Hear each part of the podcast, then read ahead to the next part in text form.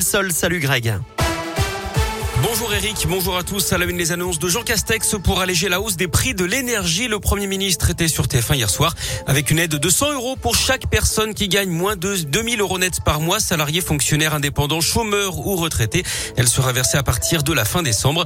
Le prix du gaz, lui, sera bloqué tout au long de l'année 2022.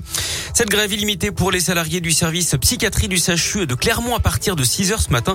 La rencontre avec la direction n'a pas été euh, concluante. Elle ne propose que la mise en place de de jours alors que le service doit fermer fin décembre. Les réquisitions dans le procès de la sextape de Mathieu Valbuena, 10 mois de prison avec sursis et 75 000 euros d'amende contre Karim Benzema. Lui et quatre hommes sont jugés pour une tentative de chantage.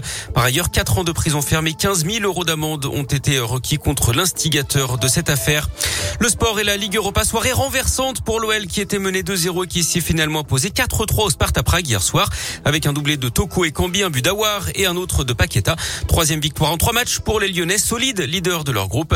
Marseille, de son côté, a fait un match nul 0-0 sur le terrain de la Laziodrome. Et puis on joue en Ligue 1 ce soir. Nouveau match de la peur pour la Saint-Etienne, dernière du classement et qui reçoit Angers à 21h à Geoffroy Guichard. Les Stéphanois qui tenteront de décrocher leur toute première victoire de la saison en championnat. Et puis la météo, ce sera plutôt couvert ce matin avec 7 à 12 degrés. Ça va se dégager cet après-midi avec 15 degrés pour les maximales. Et puis le programme du week-end, ce sera du soleil demain et dimanche avec 14 à 15 degrés.